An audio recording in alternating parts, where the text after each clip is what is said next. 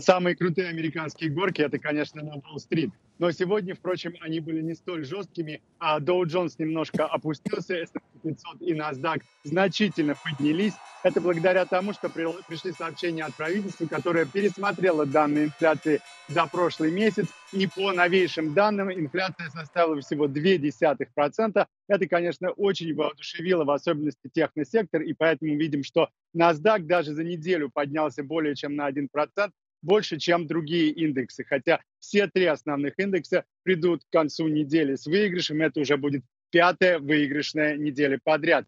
А, и биткоин тоже сегодня сообщил о росте. Э, впервые с 2022 года валюта стоит а, выше 47 а, тысяч долларов. Сейчас э, криптовалюта подорожала на 4% и стоит 47 307 долларов за биткоин. Эфириум подорожал на 3% и стоит 2511 долларов и 75 центов.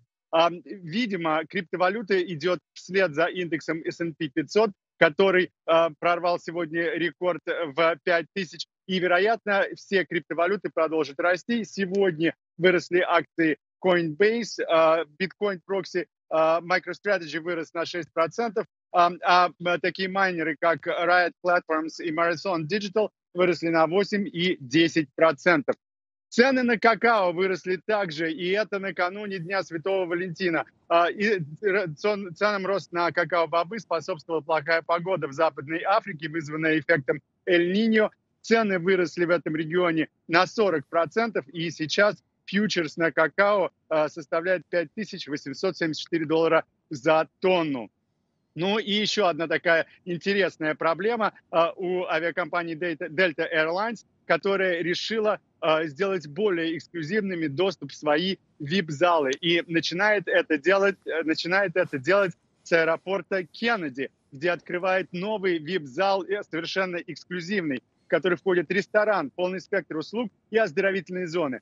Таким образом, авиакомпании и Дельта в первую очередь пытаются решить очень интересную проблему, когда а, сейчас очень высокий пассажиропоток, и при этом у очень многих пассажиров появляется повышение в статусе или обслуживании за счет их кредитных карт. И вот теперь такие авиакомпании, как Дельта, вынуждены э, решить вот эту дилемму, кого пускать своих часто летающих пассажиров или тех, кто понабежал э, с, с дополнительными баллами по кредиткам. А Дельта говорит, что собирается открыть такие э, новейшие VIP-залы э, совершенно нового класса не только в Нью-Йорке, но и в аэропортах Бостона и Лос-Анджелеса. Вот такие проблемы, Роман. Дорогой шоколад и ограниченный доступ в VIP-зону.